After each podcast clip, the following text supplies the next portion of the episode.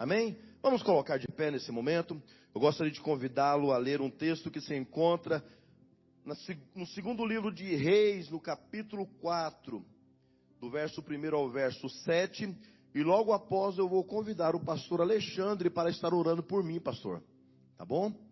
Para que Deus possa nos abençoar e nos usar nessa noite. Primeiro, segundo livro de Reis, capítulo 4, do verso 1 ao 7, diz assim: E uma mulher das mulheres dos filhos dos profetas clamou a Eliseu, dizendo: Meu marido, teu servo, morreu, e tu sabes que o teu servo temia ao Senhor. E veio o credor a levar os meus dois filhos para serem servos. E Eliseu lhe disse: Que te hei eu de fazer? Declara-me o que tens em tua casa. E ela disse: Tua serva não tem nada em casa, senão uma botija de azeite. Então disse ele: Vai, pede para ti vasos emprestados a todos os teus vizinhos, vasos vazios e não poucos. Então entra, fecha a porta sobre ti e sobre os teus filhos. Deita o azeite em, todo, em todos aqueles vasos e põe à parte o que estiver cheio. Partiu, pois, dele e fechou a porta sobre si e sobre os seus filhos. E eles lhe traziam os vasos e ela os enchiam. E sucedeu que cheios, e sucedeu que, cheio que foram os vasos, disse ao seu filho: Traze mais ainda um vaso. Porém ele disse: Não há mais vaso nenhum.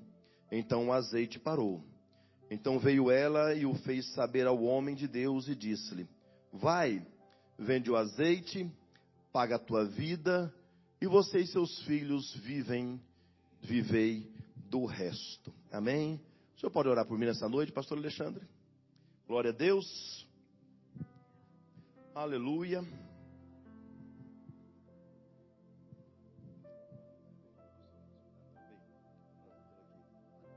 Paz, queridos. Estenda suas mãos à frente. Senhor, nós te louvamos nessa noite mais uma vez. E nesse momento, Pai, que nós entendemos que é o ponto alto desse culto, onde receberemos a tua palavra. Nós nos apresentamos diante de ti como vasos de barro para que a glória seja toda tua, Senhor. Que a unção que está sobre esse altar, está sobre o teu servo, ela venha, Senhor, sobre nós, venha nos sustentar. Venha, Senhor, a tua palavra como cura para o nosso corpo, como saúde para os nossos ossos. Venha nos renovar, Senhor. E todos que estão aqui sejam impactados, transformados, libertos, curados pelo poder da tua palavra. Usa o teu servo e nós te louvamos em nome de Jesus. Amém. Obrigado, pastor.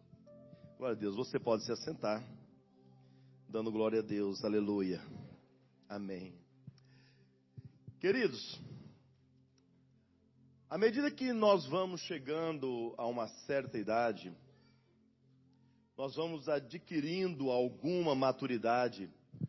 Quando alguém chega que fala assim: Olha, eu estou passando por uma crise, eu estou atravessando um deserto, eu estou passando por uma dificuldade, por um vale, eu estou passando por situações difíceis.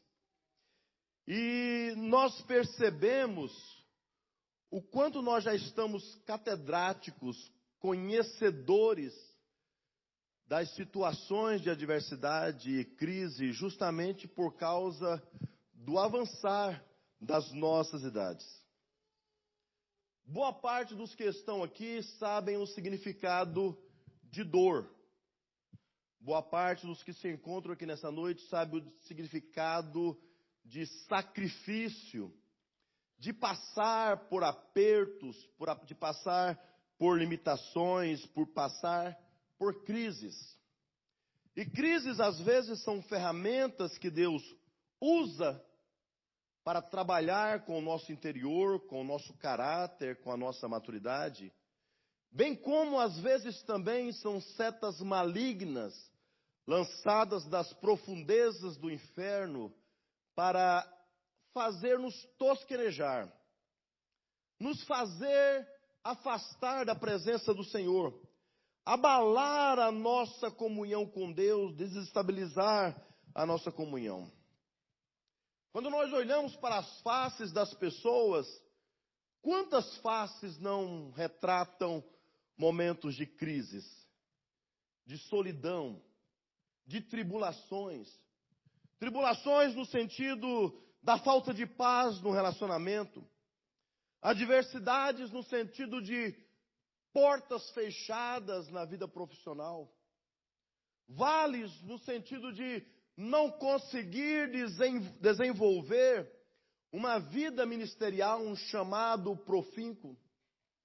Quantas vezes nós olhamos para o rosto das pessoas e vemos marcas das lutas que essas pessoas têm passado, das lutas que elas têm atravessado.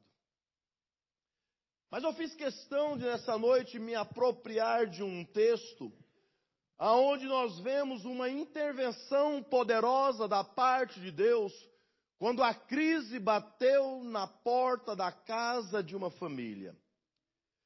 Eu vim aqui essa noite para te dizer uma coisa. Você não está sozinho.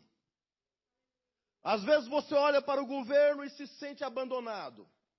Às vezes você olha para o médico e não vê resposta para a tua saúde.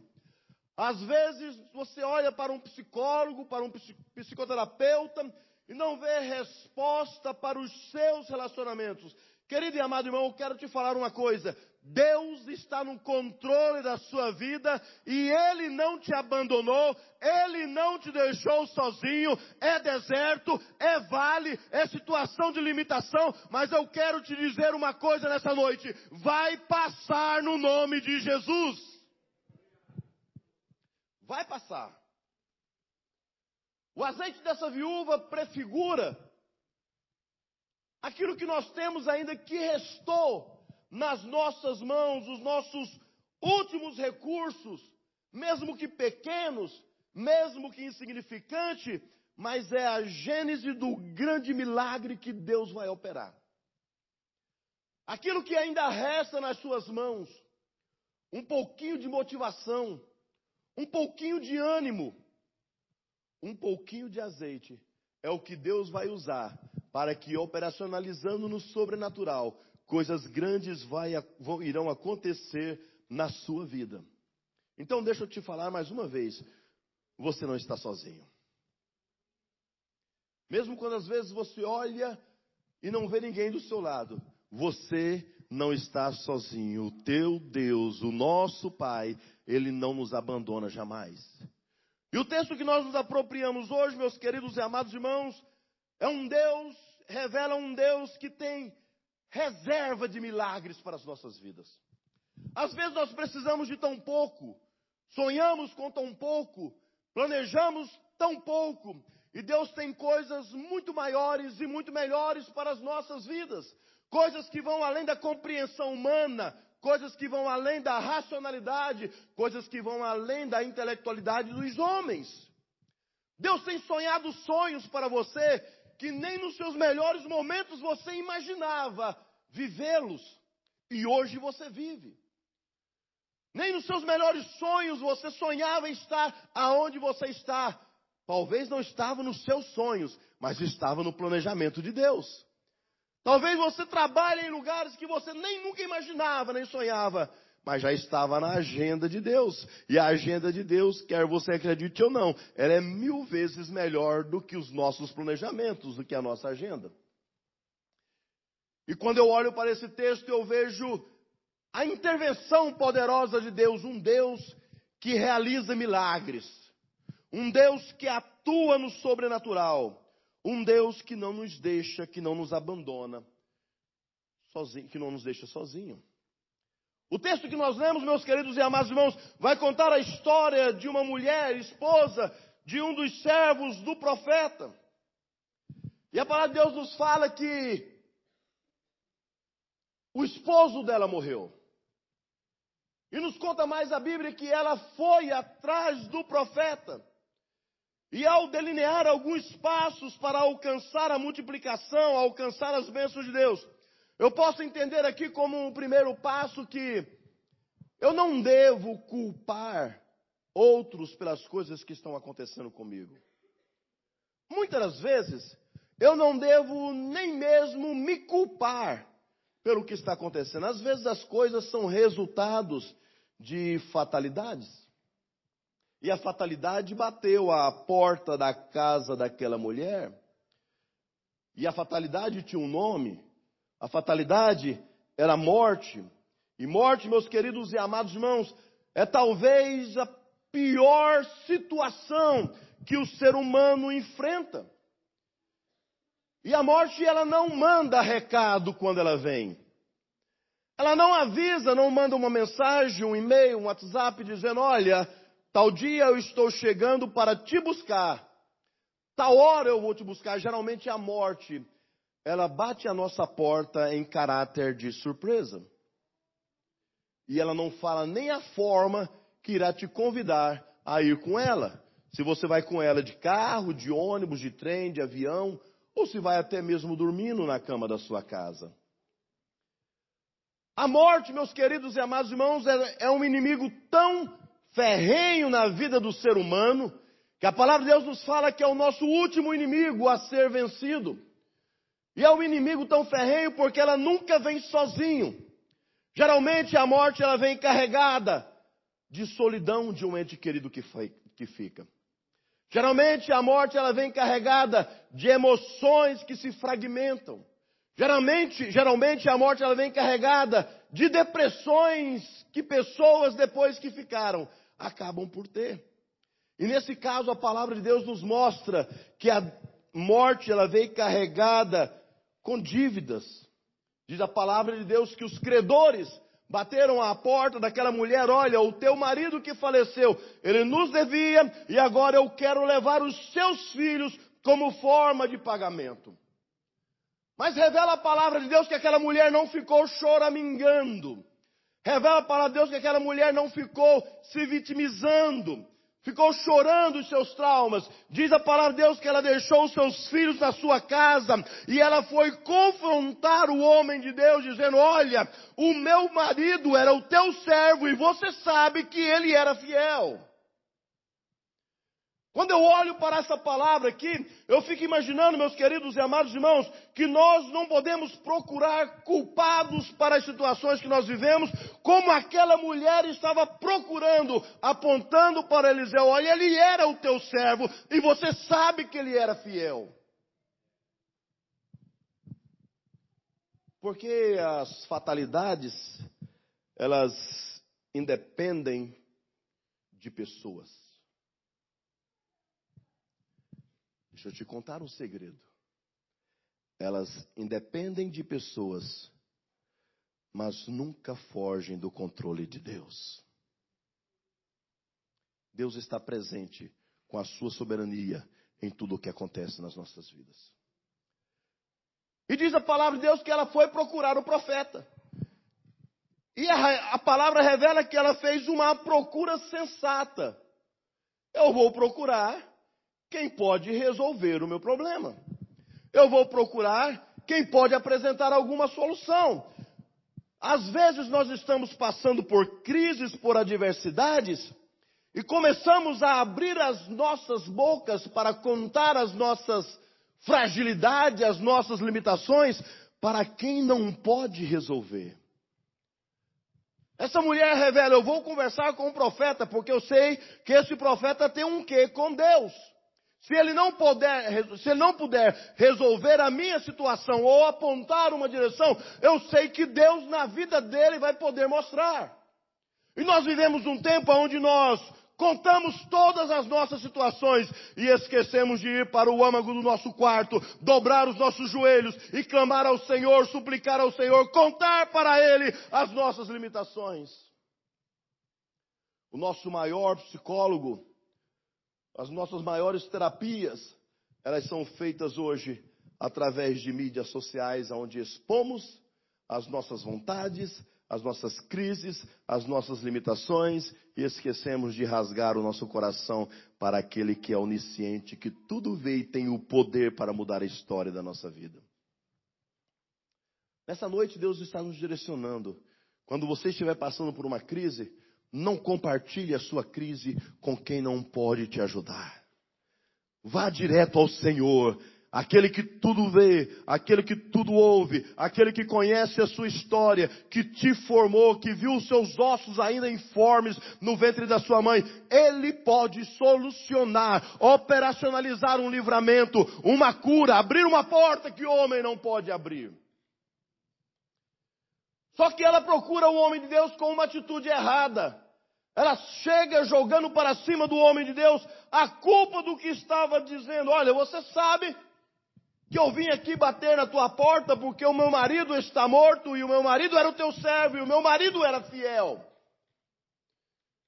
E não adianta, queridos e amados irmãos, jogarmos as culpas sobre os outros ou sobre nós mesmos, porque existe um fator denominado soberania de Deus.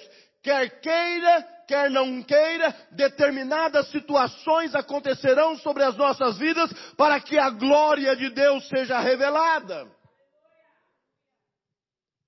Aquele homem poderia ter morrido sem deixar nenhuma dívida. Lázaro não precisava ter sido ressuscitado, uma só palavra, como Jesus Cristo enviou para aquele centurião: olha, uma só palavra, eu sou servo, eu sou chefe de comando, como o Senhor também é, manda uma palavra na minha casa que meu servo vai ser curado. Mas não, Lázaro precisou morrer para que a glória de Deus fosse revelada ainda mais com intensidade sobre aquele povo. Deus não perdeu o controle da sua vida. Não obstante, das vezes você querer criar resposta para o que você está passando. Não obstante de muitas vezes nós procurar subterfúgios racionais, é por causa da crise, é porque eu comi muito açúcar, é porque eu tomei muito refrigerante. Querido e amado irmão, Deus não perdeu o controle da sua vida e basta uma única palavra saindo do trono da graça nessa noite, Deus muda a sua história. Ela procurou o homem de Deus com uma atitude errada, como se ele fosse o culpado. Aprenda uma coisa: nos momentos de adversidades, nos momentos de tribulações, de crises, de desertos, aprenda a olhar no macro. Aprenda a conceber todo o arcabouço. O que está acontecendo? É só esse probleminha que está me tirando a paz? Mas olha só o que, Deus fez nesse mês. Olha só o que Deus fez no ano passado. Olha só como Deus proveu a minha vida durante toda essa jornada. É esse probleminha que está tirando a minha paz. Aprenda a olhar a situação do milagre de Deus no viés macro, não no detalhe pequenininho que está tirando a sua paz. O que é isso aí? Essa crise conjugal. O que, que é isso aí? Uns filhos que experimentaram drogas. O que, que é isso aí? Uma porta fechada de emprego. O que, que é isso aí? Um desafeto nos relacionamentos diante daquele que possui todo o poder nos céus, na terra e embaixo da terra. O que, que é? Vamos olhar tudo que Deus tem feito, olhar no macro toda a história que Ele tem feito nas nossas vidas, as realizações, os milagres. Você não é resultado do milagre que está acontecendo hoje. Você é resultado de milagres sucessivos que Deus operacionalizou na sua vida desde a sua concepção. Há pouco tempo atrás, ali, há poucos minutos, enquanto o louvor estava tendo palavras ali ah, de, de, de, de, ensino, eu escutava pessoas falando assim: olha, não era nem para estar aqui, mas desde a concepção, Deus já estava no controle. Desde a concepção, você já vem vivendo sucessivos milagres da parte de Deus. Que é isso que você está passando? O que é um documentozinho para quem fez os céus e a terra e com um relance do seu olhar, ele vai de uma extremidade à outra do universo, ele põe as águas do oceano na concha das suas mãos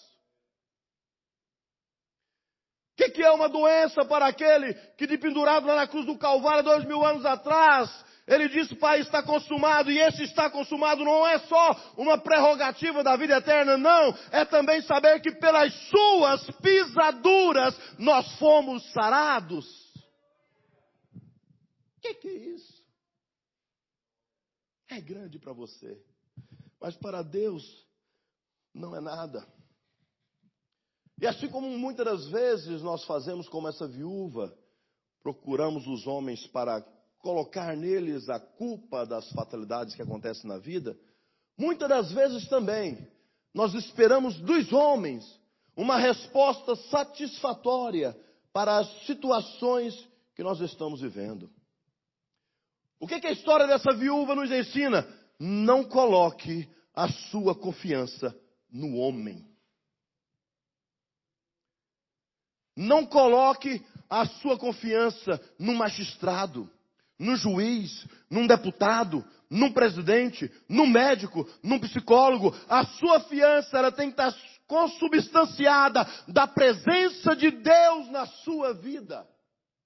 Eu estou aqui e sou mais do que vencedor. Não é por causa das situações que circunvizinham a minha vida, é porque Deus está comigo e disse que nunca me abandonaria. Então eu sou mais do que vencedor. Nós não devemos procurar a resposta do homem, porque eles nunca têm uma resposta satisfatória para as nossas limitações. Qual é a resposta do médico depois de 13 anos estudando para uma doença incurável? Mas peraí, eu estudei 13 anos.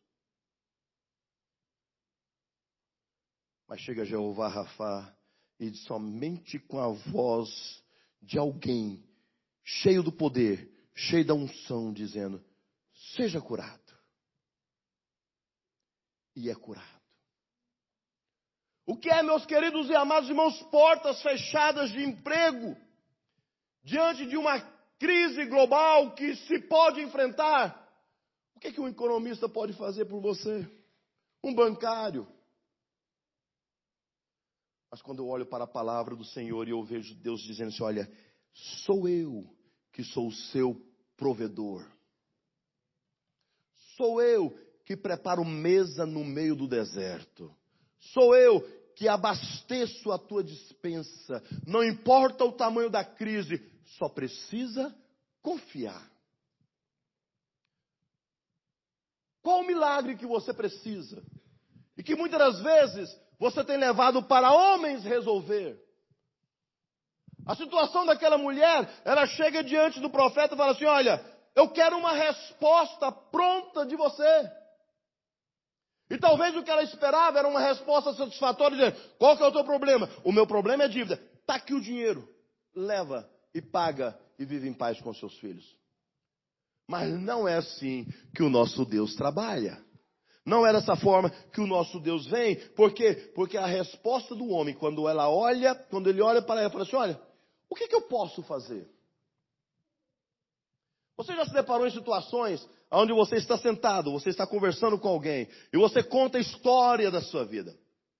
Você conta as suas limitações, as suas fragilidades, você conta as suas expectativas, você conta o que precisa acontecer, e a pessoa, depois de lhe escutar, fala assim: que, que eu posso fazer?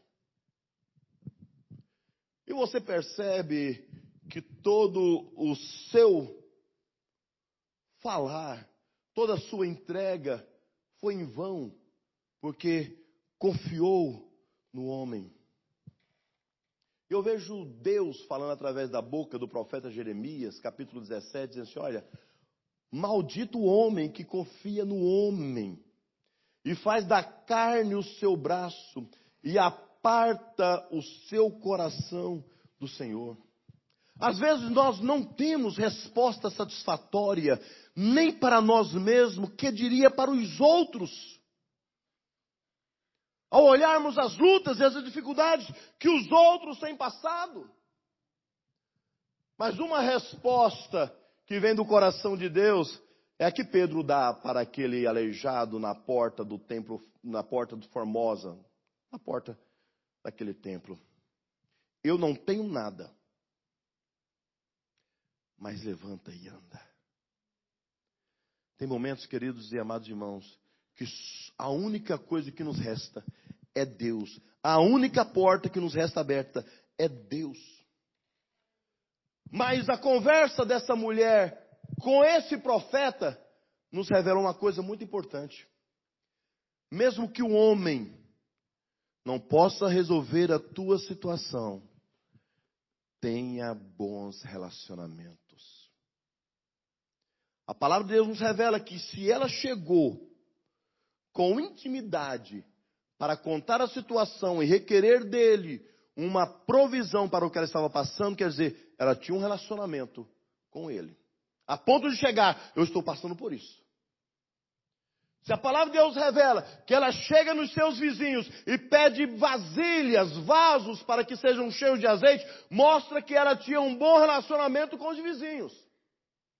Se a palavra de Deus nos conta que ela está tendo um diálogo com o filho dela, dizendo: Olha, tem mais vaso e o filho não tem mais um, quer dizer que os filhos estavam com ela trabalhando. Ela tinha um bom relacionamento com os filhos.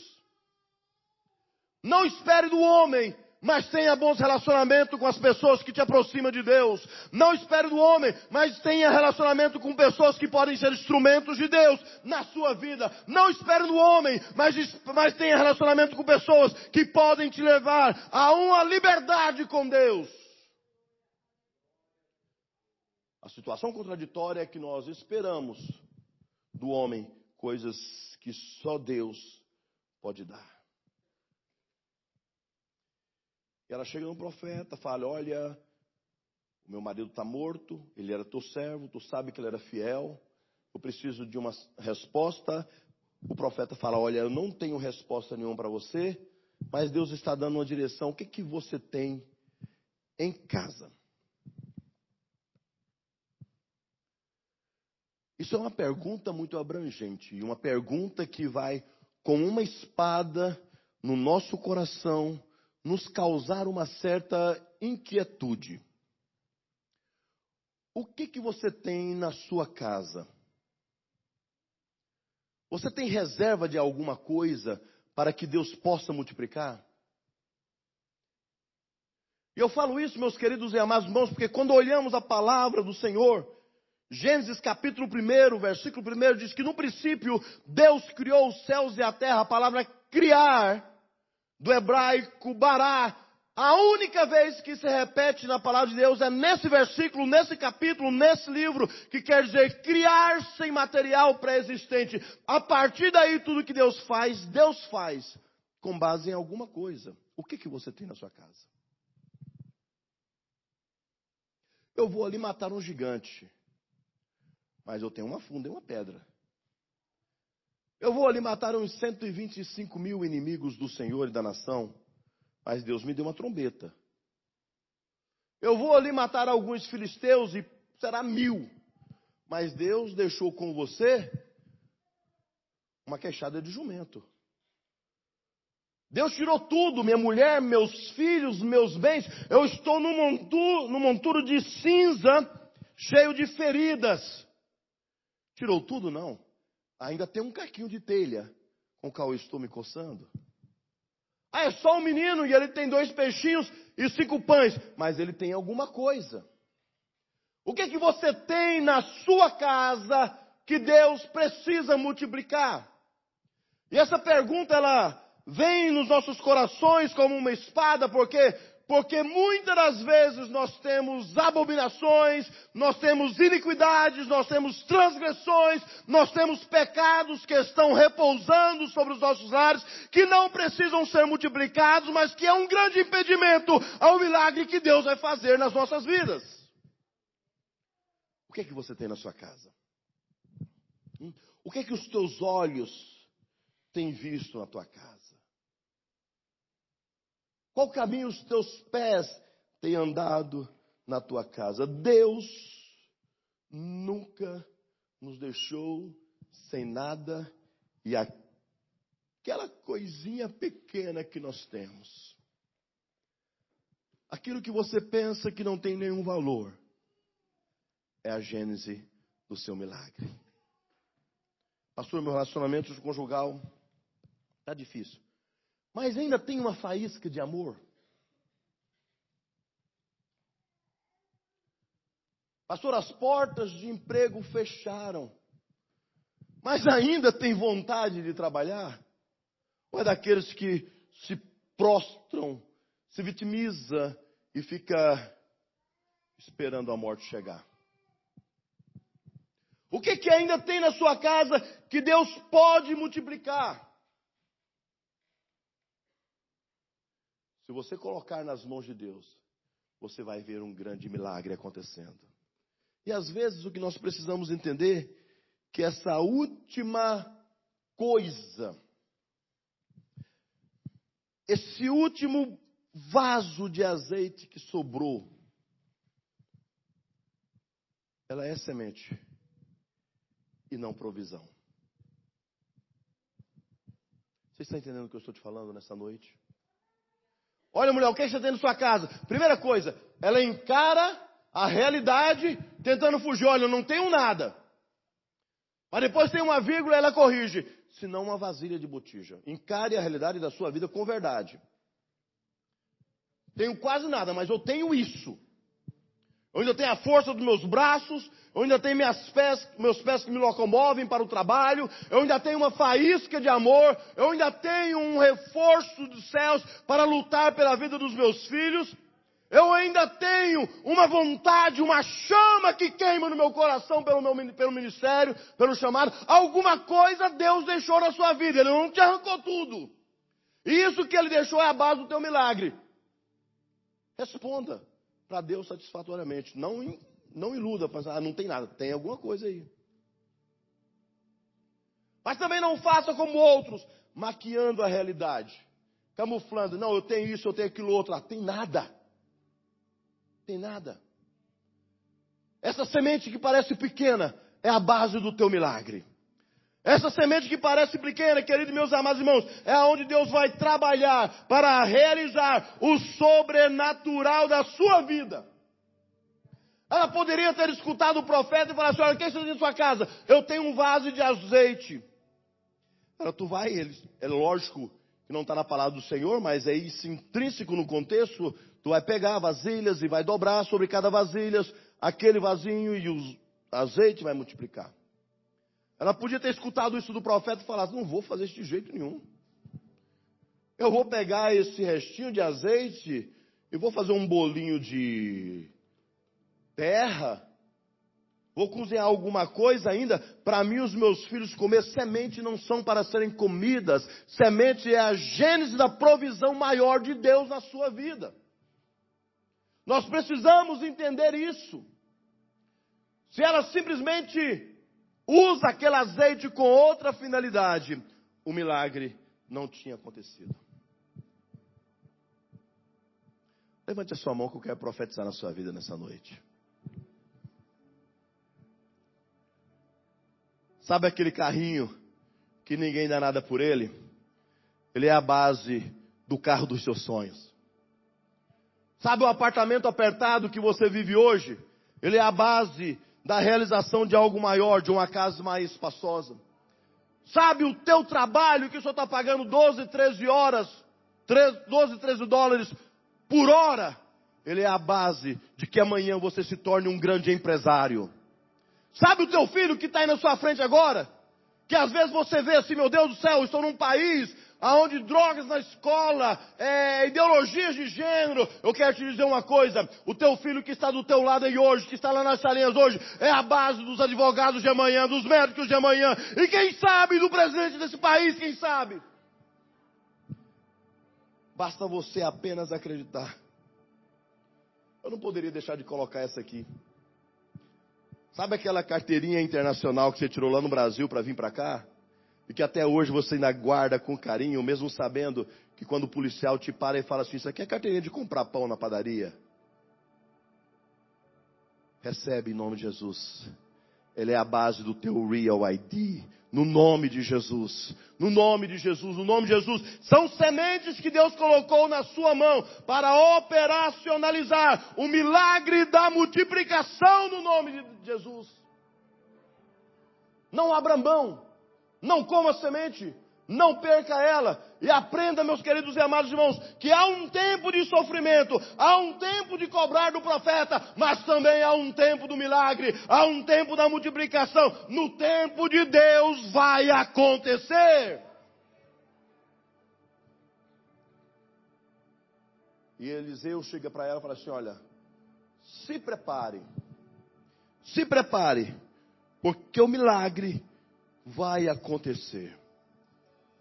Vai na casa dos seus vizinhos, pede vasos e não um pouco, entra para a tua casa, tu vai colocar do azeite que está na botija sobre esses vasos, tu vai fechar as portas da tua casa para qualquer tipo de interferência externa.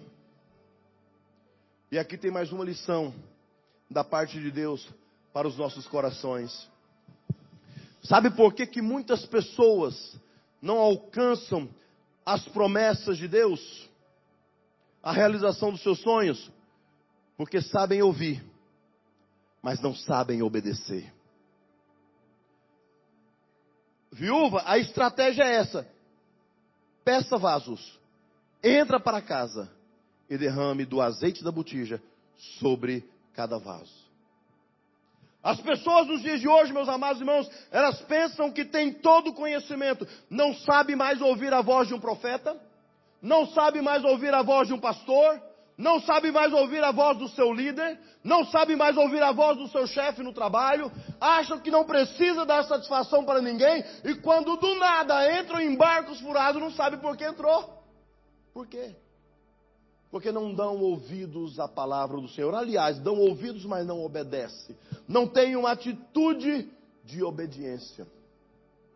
Eu olho para Josafá no vale, ali no 2 Crônicas, capítulo 20, e versículo 20, dizendo assim: Olha, e pela manhã cedo eles saíram pelo deserto de Tecoa, e saiu Josafá, pôs-se em pé e disse: Ouvi-me, ó Judá, ouvi-me toda Jerusalém, Crede no Senhor vosso Deus e estareis seguro. Crede nos seus profetas e prosperareis. Às vezes as pessoas, filho, vai nesse caminho. Não, eu prefiro outro caminho. E chega lá na frente, dá com, como diz lá no Goiás, com os burros na água. E não sabe o porquê aconteceu. Eu poderia muito bem vir aqui escutar esse profeta, escutei, eu não gostei da resposta que ele me deu. Quer queira, quer não queira, a resposta que ela não gostou foi a resposta que salvou a sua vida.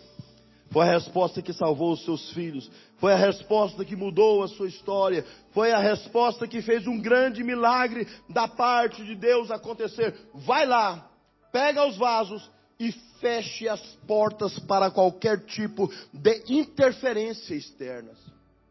Sabe o que Eliseu está dizendo?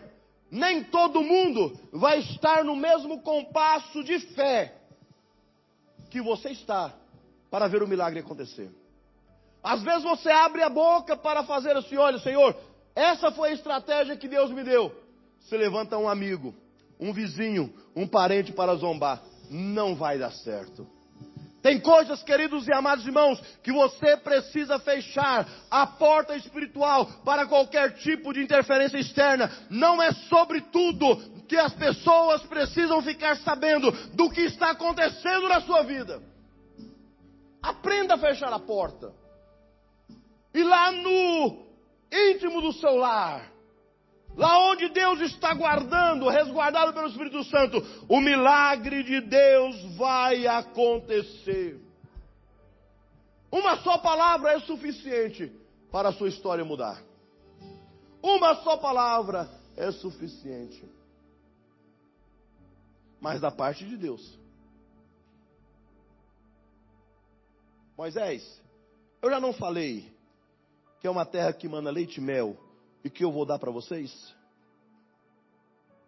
Mas voltou dez espias dizendo: não vai ter jeito. Josué e Caleb fecharam os seus ouvidos para aquele tipo de palavra de maldição, de derrota, de vitimismo, palavras que não mudam a história. Aprenda a fechar os teus ouvidos para o que os outros estão dizendo a respeito da sua história. Quem determina a sua história é Deus, e Deus já determinou uma vida de bênção, uma vida de sucesso, uma vida de prosperidade para você. Feche os ouvidos. O que mais, profeta, que eu tenho que fazer? Trabalhe. Tu vai ter que mostrar que tem relacionamento com os teus vizinhos para pedir os vasos. Vai ter que correr atrás deles. E lá no âmago do seu lar, você vai trabalhar. Talvez ela estava com dúvida, mas estava fazendo. Talvez ela não tinha vontade de fazer, mas ela estava trabalhando. Sabe qual é a palavra de Deus para o teu coração? As portas estão fechadas. Trabalhe. Ah, Senhor, o médico já deu uma palavra de desengano. Trabalhe e confie. Ah, meu filho não tem mais jeito. Confie e trabalhe. Não desista do sonho que Deus sonhou para a sua vida. Não desista das promessas que Deus prometeu. Ele não é homem para mentir e nem filho do homem para que dizendo se arrependa. Se levante nessa noite. Deus vai fazer coisas tremendas na sua vida. Eu nunca estive com a minha fé tão motivada. Eu nunca estive com a minha fé tão reformada na presença de Deus, crendo que aquele que prometeu é fiel para cumprir. Parece que a cada dia, quando eu me levanto, quando o sol se descortina diante de mim, eu vejo as portas se abrindo, mesmo quando nós olhamos para o mundo secular, para o humanamente dizendo, parece que tudo está empacado, não vai acontecer. Eu olho para Deus que tem as respostas satisfatórias para a minha vida. Não creia no momento em que você está passando, secularmente dizendo. Não acredite nas interferências externas dizendo, não tem mais jeito. Negue a palavra do médico dizendo, olha, é tantos meses de vida. É tantos meses de vida para você, para Deus não. Não tem mais jeito esse país. Pode não ter para você, mas para Deus tem. Ah, meus filhos não tem mais solução. Tem, querido e amado irmão. Tem, Deus tem um caminho de bênção, um caminho de vitória para a sua vida. E quando eu olho para a história dessa mulher, ela procurou uma solução momentânea de uma crise, de uma dívida, de uma ameaça aos seus filhos. E Deus descortinou uma vida inteira de bênçãos para ela. Está aqui, profeta, como você falou. O azeite parou de jorrar porque os vasos acabaram. E nos revela que o momento espiritual que nós estamos passando não é crise de azeite, é crise de vasos. Os vasos não estão tão disponíveis mais assim, talvez hoje estão cheios de outras coisas, e dá um trabalho esvaziar esses vasos para colocar azeite. Mas está aqui, profeta, acabou o azeite de jorrar. O que, que eu faço agora? Vai lá,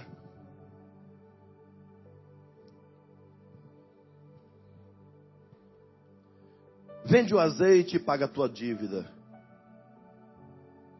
Uma resposta imediata para a solução que ela estava vivendo. Mas sem mais. Vai viver do resto. Paga a dívida. E o milagre foi tão grande que vai viver do resto. Aquela viúva, nem quando seu marido era viva, ela teve as mãos tão cheias de prosperidade e bênção de Deus, como ela teve no momento de crise. É, é difícil. É, a porta está fechada e está grande na minha frente. Mas o que Deus vai fazer na tua vida? Vai aliviar a situação no presente e vai lhe preparar um caminho de glória no futuro.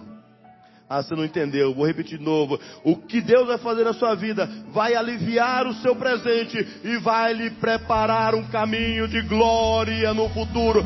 Não vai faltar azeite, não vai faltar provisão, não vai faltar paz, não vai faltar saúde, não vai faltar a bênção de Deus sobre a sua vida. Quando Deus faz, Deus faz perfeito.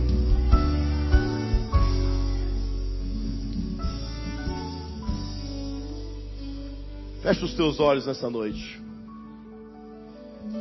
Aliás, eu queria te convidar para vir aqui à frente. Eu quero orar por você. Você que está precisando de um milagre. Eu quero te convidar, mesmo que você não tenha fé. Aliás, deixa eu corrigir. Mesmo que você tenha uma fé pequenininha, porque precisa de algo na sua vida para Deus movimentar. Você que já bateu na porta dos homens da lei deste país, ele diz: Olha, o teu documento não tem mais jeito. Você que já está chegando numa certa idade não alcançou a estabilidade financeira. Você que pode não estar doente, mas conhece alguém que está doente, e pela fé você vai tomar o lugar dele aqui neste lugar, e você vai ver o milagre que Deus vai fazer. Você que talvez está preocupado com a criação dos seus filhos, mas nessa noite você vai falar assim: Senhor, os meus filhos é a minha botijinha de azeite que eu tenho e eu estou colocando nas tuas mãos. Eu quero te convidar para vir aqui à frente. Eu quero convidar os pastores para orar por você, o ministério de intercessão, para orar por você nessa noite. Querido e amado irmão, o homem pode fechar portas, mas quando Deus abre, quando Deus decide abrir as portas, quando Deus decide abençoar, quando Deus decide curar, quando Deus decide prover, quando Deus decide estabelecer, ah, não tem Satanás, não tem homem, não tem interferência externa que entra nessa situação para impedir o agir de Deus. Talvez nessa noite tudo que você precisa é de uma oração para interromper um ciclo de desgraças que já tem acontecido. Eu quero te dizer, Deus está aqui neste lugar. Deus está aqui neste lugar para mover a mão dele ao seu favor, a favor daqueles que estão lá no Brasil que você tanto ama e que sabe das situações que tem passado, que precisa de uma interferência da parte de Deus para ter o mínimo para viver, para ter em paz. Ah, querido e amado irmão, eu não posso fazer nada por você.